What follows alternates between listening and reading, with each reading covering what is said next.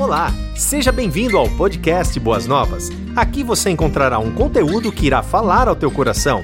Que Deus te abençoe. Semana passada nós ouvimos aqui o pastor Reinaldo e ele falou acerca da mordomia das oportunidades. E eu não sei se você lembra, se você assistiu, se você estava aqui, mas eu achei interessante um ponto me chamou a atenção. Ele disse que as oportunidades são diferentes porque nós somos diferentes. As pessoas são diferentes e por isso têm oportunidades diferentes. Achei interessante isso. E na parábola dos talentos realmente fala isso. Para um deu cinco, para outro deu dois, para outro deu um. E de acordo com a capacidade de cada um. Quando fala da parábola dos solos também, Lá, um produziu 30, outro 60 e outro 100. As oportunidades podem ser diferentes, mas a mordomia que eu quero falar e o tema que eu quero falar nessa noite trata de algo que não é diferente para ninguém. Seja o mais alto funcionário, o funcionário do mais alto escalão é, do governo ou do, de, de um país, de uma nação ou de uma empresa, seja a pessoa mais simples, todos recebem o que eu vou falar na mesma proporção. Exatamente igual.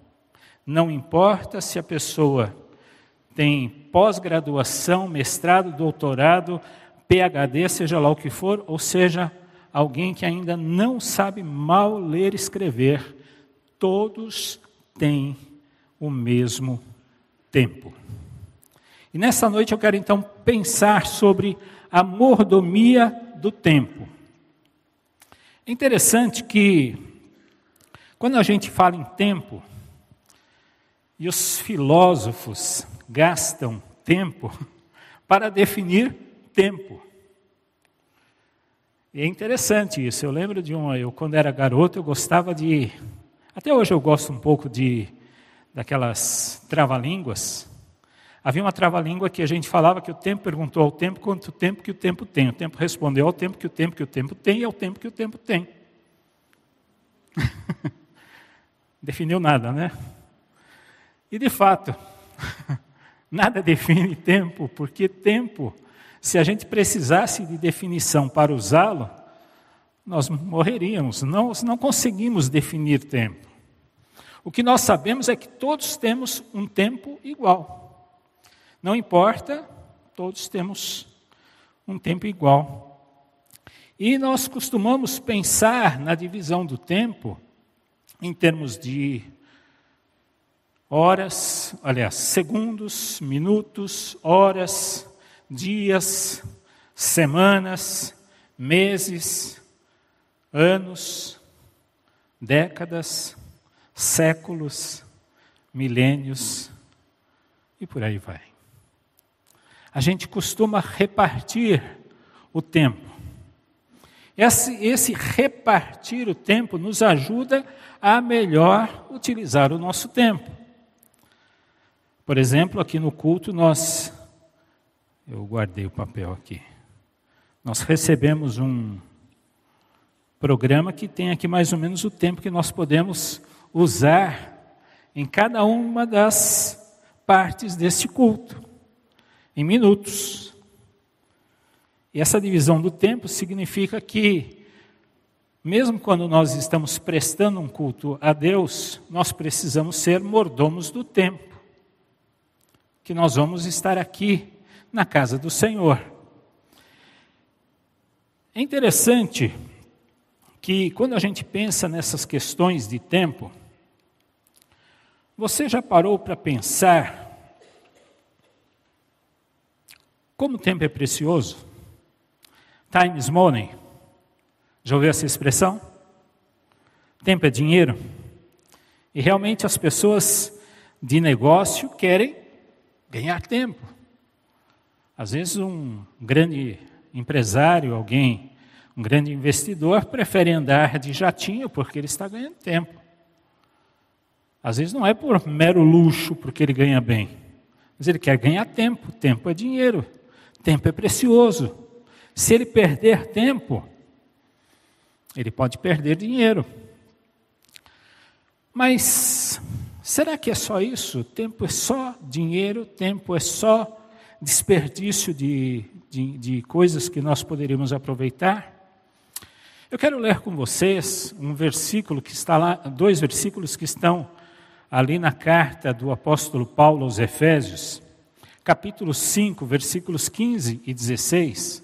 E esse texto tem uma coisa bastante interessante. Na versão que vocês têm ali, no versão da NVI, ela é um pouquinho diferente da minha versão, que é da Almeida Revista e Atualizada.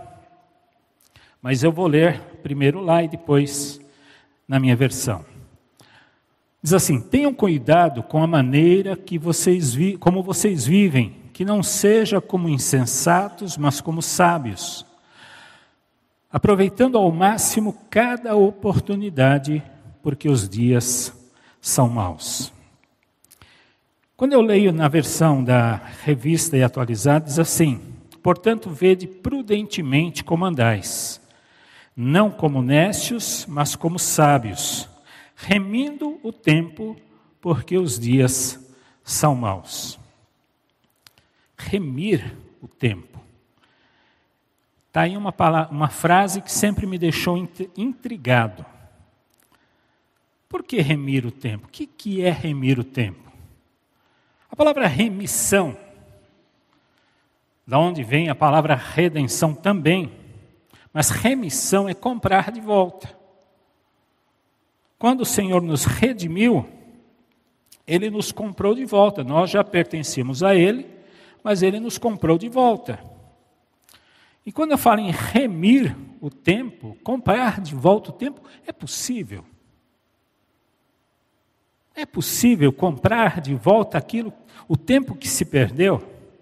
Será que a gente consegue reaver o tempo que nós já perdemos. Interessante isso.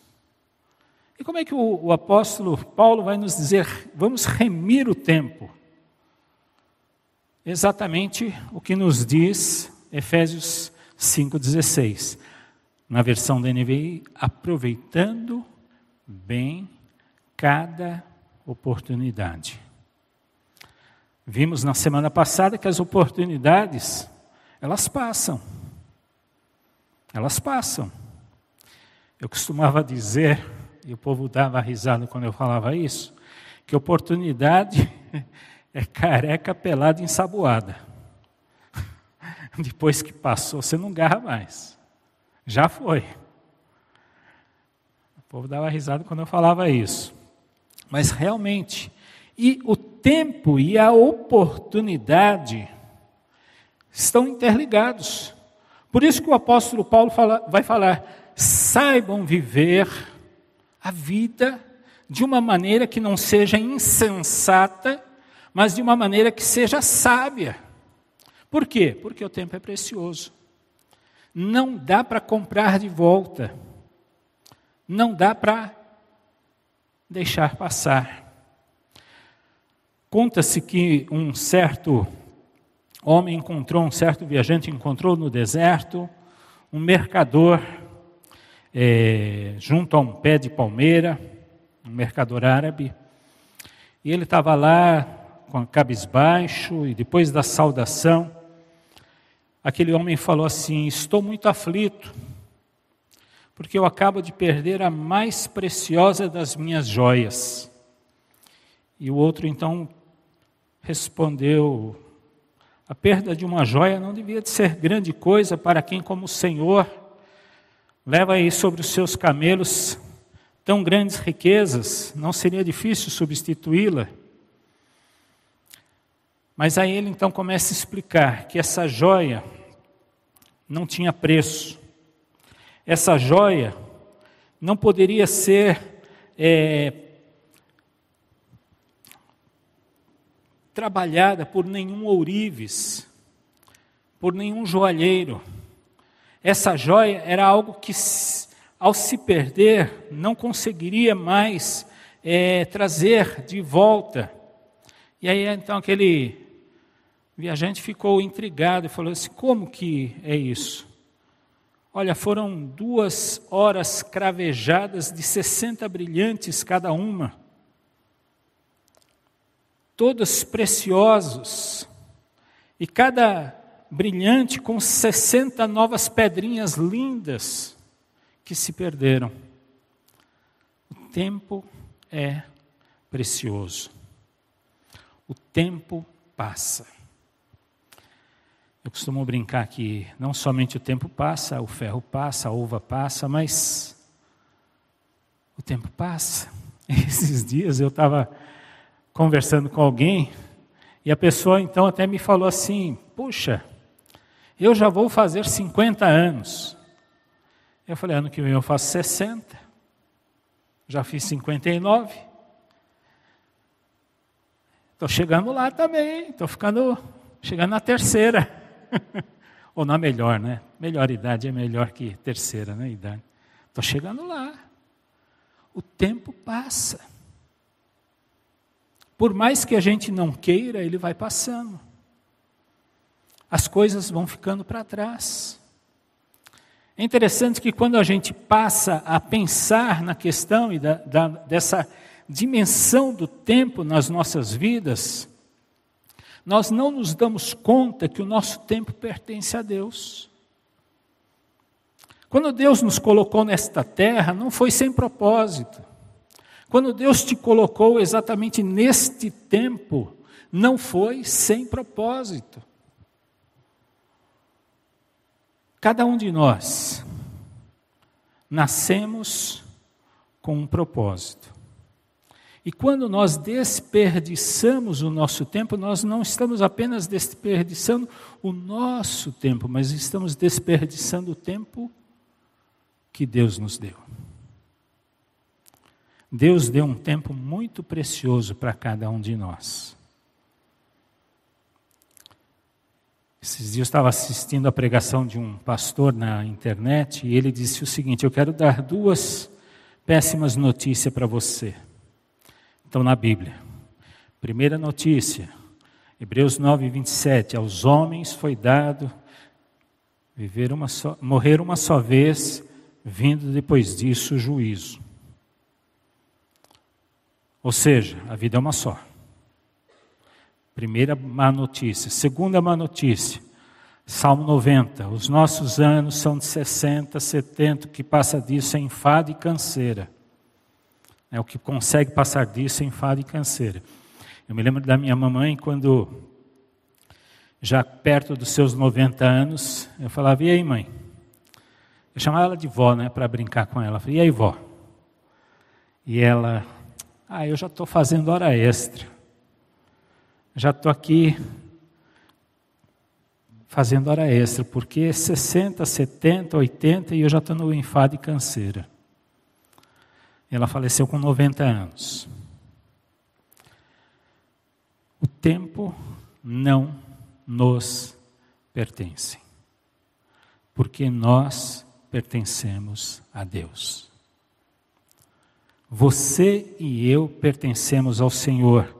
E a grande questão que acontece com todos nós é que nós não nos damos conta de que por pertencermos a Deus, não poderíamos e nem deve, aliás, não deveríamos e nem poderíamos desperdiçar o nosso tempo. Quanto tempo que nós desperdiçamos em tantas coisas? Quem desperdiça o tempo prejudica-se não só a si, mas também a todas as pessoas ao seu redor que talvez dependam de si, da, dessa, de, de você.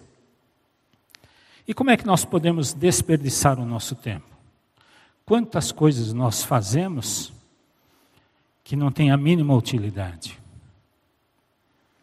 Conversas fúteis.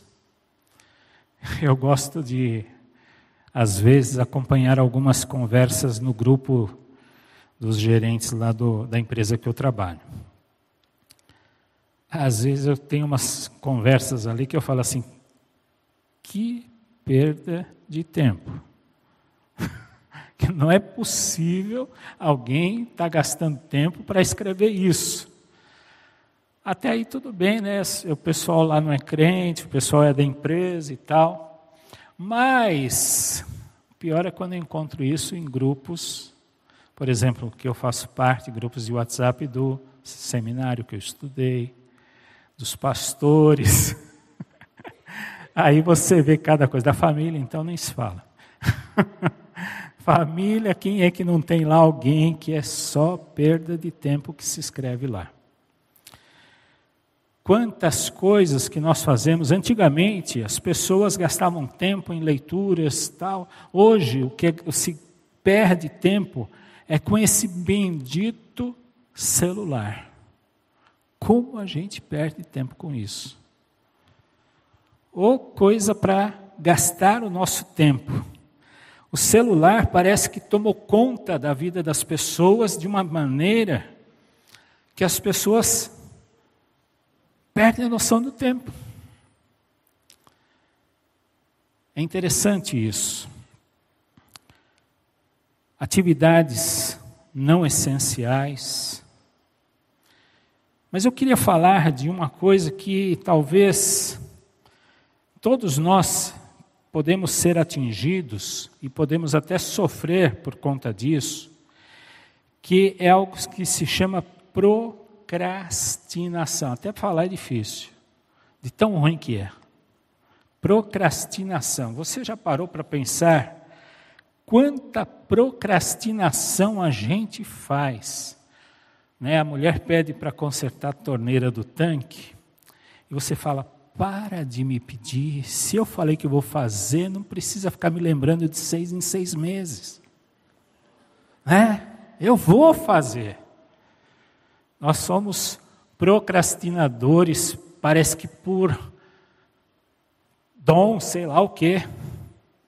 Como a gente tem dificuldade de executar as tarefas que nos são pedidas, que nos são dadas as coisas que precisamos, que seriam úteis para nós, porque procrastinamos. E muitas razões levam a pessoa a procrastinar.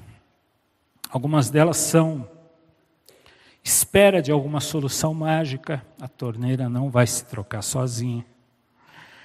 Né? O medo de fracassar, ah, eu não sei se eu vou fazer direito, então não vou fazer. Tenta pelo menos, caramba. Que coisa. Aí, por isso que às vezes a mulher fica brava com o marido, né? Eu estou falando na condição de marido. Não, eu acredito que as esposas também têm as suas procrastinações excesso de perfeccionismo faz com que, às vezes, uma tarefa é, seja refeita tantas vezes que não chega a uma conclusão, porque, ah, não está bom ainda, não está perfeito ainda. Talvez até ansiedades e traumas emocionais pode, podem levar uma pessoa à procrastinação. Mas todos esses motivos podem até, vou dizer, justificar, mas o que não pode se tornar um hábito. Não pode se tornar um hábito na nossa vida. Quantas vezes você tem procrastinado por simplesmente não ter coragem de tomar uma iniciativa? Não importa a situação que você esteja passando. Nada é para sempre. Ah, hoje eu estou com dor no braço, hoje eu não sei o que, hoje eu não sei o que, hoje eu não sei o que. Enfim, nada é para sempre. Mude a sua maneira de agir e se motive para resolver as tarefas. Dê um start, comece a fazer. Aquele exercício físico que você queria fazer e não consegue, comece.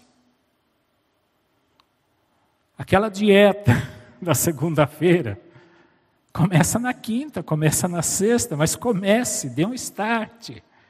Né? Não, segunda-feira eu começo. E aí chega na segunda-feira de manhã, já esqueci, vai por aí afora. Mas eu queria falar sobre algo bastante importante. Você quer aproveitar bem o seu tempo? Existe uma palavrinha, um palavrão porque é meio grandinho. Planejamento. Planeje o seu dia. Você não precisa ser preso, é, virar escravo de um planejamento, mas planeje, pelo menos mentalmente, aquilo que você vai fazer. Comece a planejar. Diz um ditado que quem falha em planejar está planejando falhar. Planeje. Comece a dividir o seu dia em partes. Veja os horários que você tem é, sobrecarregados, as reuniões ou os compromissos, enfim, as tarefas. Priorize aquelas que são é, que devem ser concluídas primeiro. Saiba dividir entre aquilo que é urgente e aquilo que é essencial. Às vezes, o que é urgente não é essencial, mas aquilo que é essencial, às vezes, você não coloca como urgente. Então, comece a planejar o seu dia colocando prioridades. E eu queria aqui fazer, então, uma pergunta. Que é prioridade para você? O que, que vem em primeiro lugar? Diz que se você quer saber o que é prioridade na vida de alguém, olhe a agenda dessa pessoa. Você vai saber. Deus faz parte destas, desta agenda o seu momento devocional com Deus faz parte das suas prioridades. Comece a planejar o seu dia colocando Deus em primeiro lugar. Administre a sua vida. Ou seja, quando eu falo em administrar a vida, não quer dizer que você vai viver agora às custas de um planejamento metódico seguindo cada item. Oxa, atrasei um minuto nesse item. Agora eu vou ter que fazer o outro em menos, tendo menos um minuto, porque senão não vai dar tempo de fazer outra. Seja equilibrado. Seja equilibrado. Uma das grandes questões que acontecem conosco é que muitas vezes nós nos martirizamos por aquilo que não conseguimos fazer. Mas se você não tentar fazer, você já falhou. Tente. Tente mais uma vez, se for o caso. Mas use bem o seu tempo.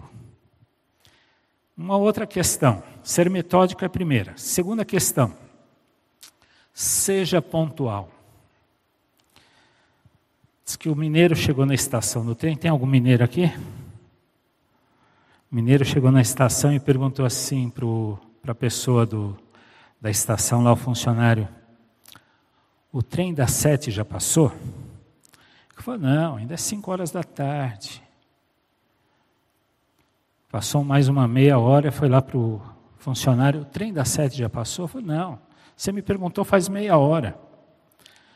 Passou mais meia hora. E aí, o trem das sete já passou? Não. Ele vai passar no horário dele, às sete horas. E quando chegou o trem, o mineiro ficou sentado, e aquele funcionário olhando para ele, e o trem abriu as portas, e o, funcionário, e o mineiro sentado. Aí o funcionário olhando para ele, o funcionário não aguentou. Falou, ah, o trem está passando, aí vai fechar a porta. E o trem fechou a porta e foi embora. Falou, bom, agora eu posso atravessar a linha. Tem gente que é pontual demais. E tem uma coisa que eu tenho raiva, é a palavra certa, eu tenho raiva de quem fala em horário batista. Vai se converter. Já ouviram essa expressão horário batista? Tenho raiva dessa expressão. Porque ou o cara se converte e passa a ser pontual, ou então não vem falar, vem com essa historinha de horário, batista, não. A grande questão é, se você é crente em Jesus Cristo, você precisa dar bom exemplo. Mas não é só porque você é crente, não, você precisa ter respeito pelas outras pessoas. E para respeitar as outras pessoas, você precisa aprender a ser pontual pontual nos seus compromissos, pontual nas coisas que você tem que fazer. Quando você não é pontual, você não está apenas desperdiçando o seu tempo, mas as pessoas que de repente precisam de você podem ser prejudicadas.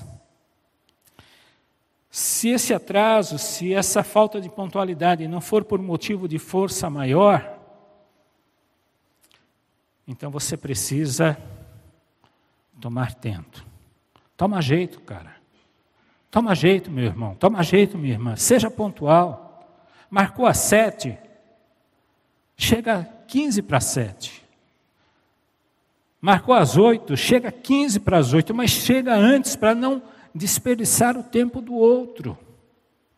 Hoje nós vivemos numa sociedade onde as pessoas parecem que estão tão despreocupadas com essa questão de horário eu nunca esqueço, na minha juventude, eu, tinha, eu era o líder da, dos jovens da minha igreja e nós tínhamos um problema sério para sair para qualquer passeio.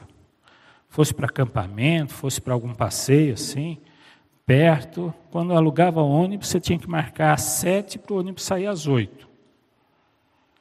Era um caso sério. Um dia, eu já estava irritado com isso, eu falei, olha, nós vamos marcar às sete, para todo mundo estar tá aqui, sete e meia o ônibus vai sair. E sete e meia nós saímos. Quando eu olhei pelo vidro de trás dos ônibus, naquela época não eram os vidros fechados, vinha uma família lá correndo. Aí, depois que nós voltamos, porque o ônibus foi embora, eu falei, vai embora. Nós voltamos, poxa, não falaram que ia sair às oito? Falei, não, nós marcamos sete para sair às sete e meia. Seja pontual. É engraçado que na igreja a gente não segue muito isso, né? Às vezes os cristãos começam a chegar, os crentes começam a chegar depois que o culto começa. Aí vai chegando, vai chegando, vai chegando. Não é assim no serviço, não, né? Porque lá você bate ponto, marca cartão lá. Meu caso é ponto eletrônico. Se eu marcar um minuto depois, dá apontamento. Então eu tenho que chegar sempre antes. Eu tenho uma tolerância de cinco minutos antes e uma tolerância de cinco minutos depois. Passou disso, dá apontamento no meu ponto. Aí eu não chego atrasado. É engraçado que lá, lá para o mundo a gente segue a risca essa questão de pontualidade. Questão do tempo também nós precisamos, eu já falei, mas eu vou repetir: seja equilibrado. Dose o seu tempo com coisas, tarefas e descanso, e lazer, e passeios, e férias. Sabe, Deus deu essa, essa, essa ordem para nós descansarmos. Dormir é bom. Dormir é uma delícia. Não é? E necessário. A gente precisa dormir, a gente precisa descansar, a gente precisa tirar férias, a gente precisa dos momentos de lazer. Então, equilibre tudo isso sem desperdício, com responsabilidade, equilibre tudo isso. Isso é mordomia, é dar conta do seu tempo, mas principalmente, e aí eu quero ler o Salmo 90, versículo 12, e naquela versão que vai projetar ali diz assim: Ensina-nos a contar os nossos dias para que o nosso coração alcance sabedoria. Sabe o que quer dizer isso? Sabe o que, que o salmista quer dizer, provavelmente Moisés que escreveu esse salmo, sabe o que, que ele quer dizer? Ensina-nos a dar conta dos nossos dias. Cada dia que nós vivemos aqui, nós vivemos para a glória de Deus. E nós precisamos aprender a dar conta dos nossos dias para Deus. E uma das maneiras que nós precisamos aprender a dar conta dos nossos dias para Deus é servindo a Ele e servindo ao próximo. Nosso serviço a Deus tem tudo a ver com isso. Quantos dias o Senhor pede para você dedicar a Ele? O sétimo. Um sétimo dia. No caso, nós dedicamos o primeiro, o domingo. No dia, durante a semana, quantas horas você dedica ao Senhor? Quando você dedica tempo ao Senhor e você serve a Ele, você está aprendendo a contar ou a dar conta dos seus dias. Cada dia que nós vivemos é precioso demais. Cada dia que nós passamos na presença do Senhor é precioso demais. Cada dia que nós deixa, nos deixamos usar pelo Senhor para servir a Ele é precioso demais. Por isso nós precisamos aprender a dar conta dos nossos dias.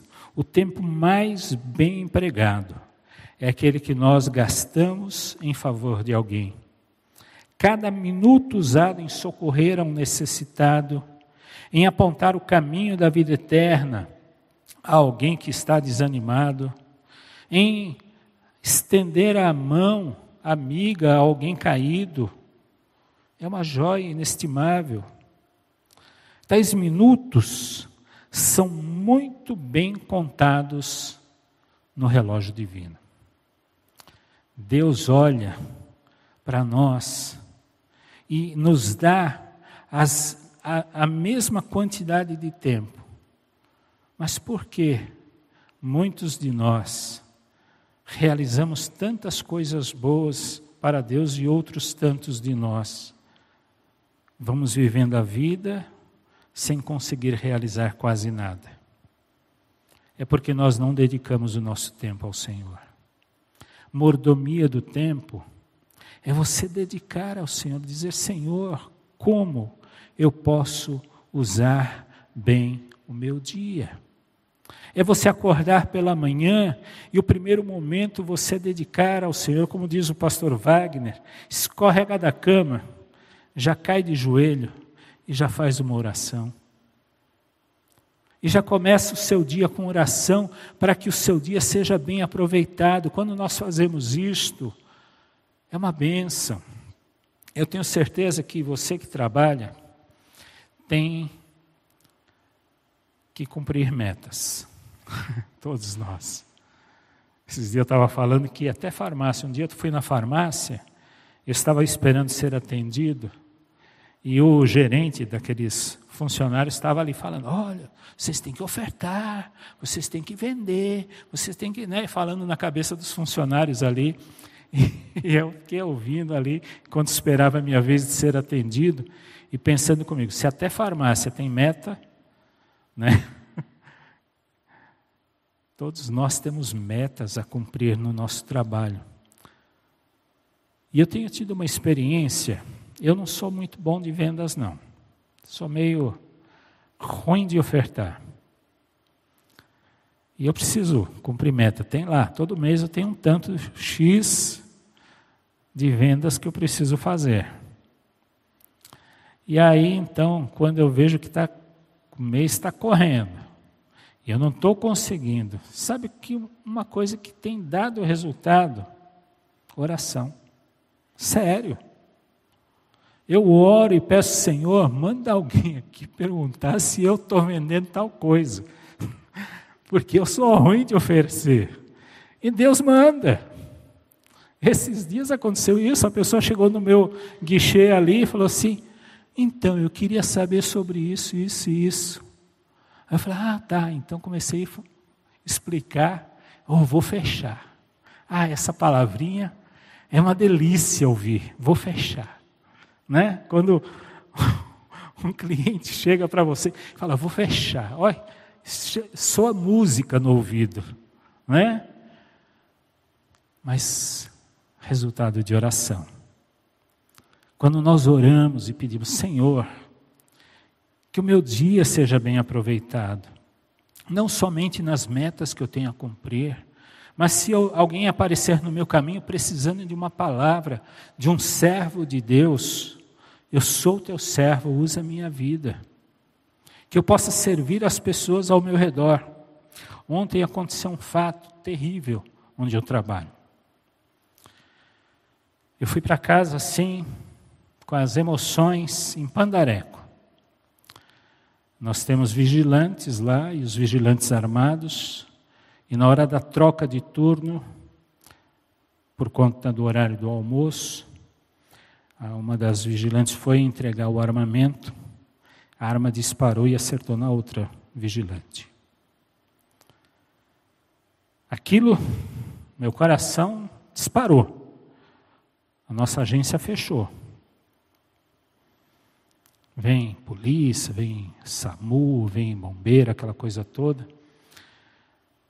Mas uma coisa que eu tinha que falar para a moça que estava entregando e que a arma dela disparou, porque o desespero tomou conta dela naquela hora.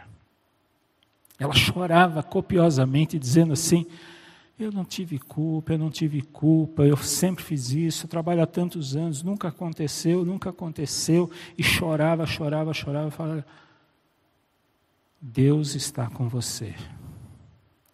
Ele vai acalmar o seu coração e ele vai estar com a outra menina lá no hospital. Deus vai cuidar dela. Entrega para Deus, deixa Deus acalmar o teu coração e deixa Deus cuidar da vida da, da outra menina. E eu fiquei, vim para casa ainda bastante abalado. Bel viu como eu cheguei ontem em casa. Estava bastante abalado, pensando assim: puxa vida, um, uma fração de segundos, um momento, uma situação, de repente pode tudo acabar.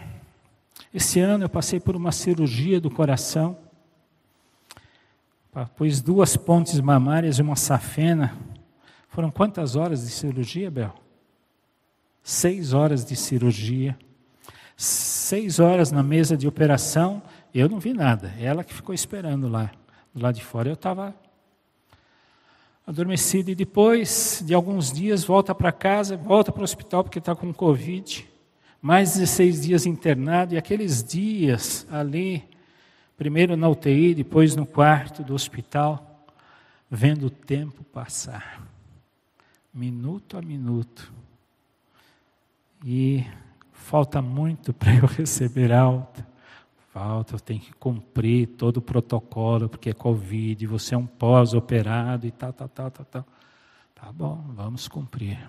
Mas aqueles dias ali no hospital, eu falei assim: então, senhor, falei para Bel, traz minha Bíblia. E ela me levou a minha Bíblia a mensagem, aquela do Eugene Peterson. E eu dediquei para ler, que delícia. Usar o meu tempo ali, eu não podia fazer outra coisa. Tinha que ficar ali, tinha que ter paciência, por isso que a gente chama paciente no hospital, né? Porque a gente tem que ter paciência de gastar o tempo ali. Mas aí eu fiquei pensando, o nosso tempo não nos pertence. O nosso tempo pertence a Deus. E Deus nos deu do seu tempo, do tempo, e colocou em nosso coração a eternidade, para que nós pudéssemos pensar na eternidade e vivermos esse tempo aqui presente com vistas à eternidade. A palavra tempo tem é, duas palavras gregas para tempo. A primeira palavra grega é aquela que nós estamos inseridos, que é a palavra cronos, as quais nós vivemos minuto a minuto, esse cronologicamente. E a palavra tempo de Deus é o tempo kairos. E quando nós vivemos na perspectiva da eternidade, nós passamos a viver no tempo kairós de Deus. E sabendo que no tempo certo Deus vai fazer e cumprir todas as coisas. Quando eu uso bem o meu cronos, como bom mordomo do cronos que Deus, Deus me deu, eu posso viver o kairós de Deus. É algo bastante interessante essas questões, tempo e eternidade. Nunca me esqueço, eu fui no aniversário de uma senhora lá em Varpa, uma irmãzinha da igreja, quando eu era pastor lá. Ela estava fazendo 95, 96, não lembro. E eu falei: "E aí, minha irmã, como é fazer 95?" Acho que era 95 anos. Ela, ah, isso não é nada diante da eternidade que eu tenho para viver. Isso é só, eu estou engatinhando ainda. A eternidade toda pela minha frente.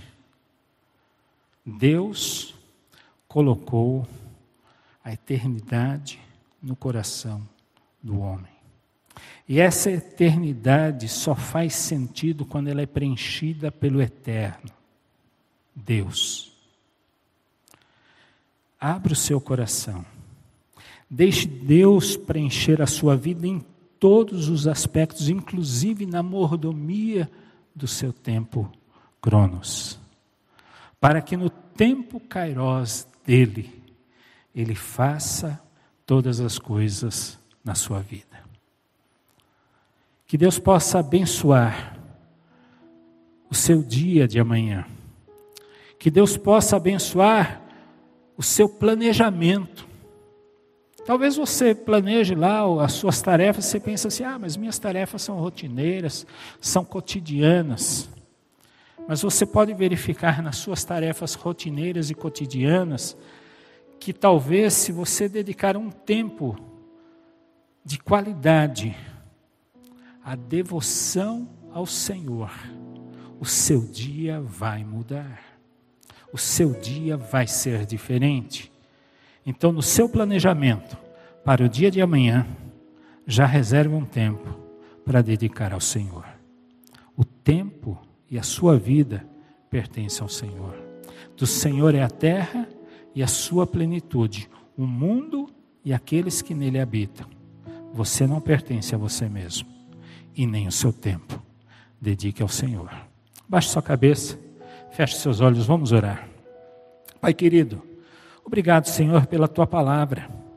Obrigado, Senhor, porque o apóstolo Paulo nos convida a vivermos de maneira sábia neste presente século, utilizando, Senhor, bem cada oportunidade, remindo de fato o tempo.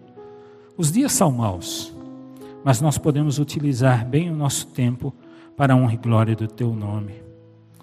Também temos a percepção que nós não vivemos apenas para este mundo, nós vivemos para a eternidade.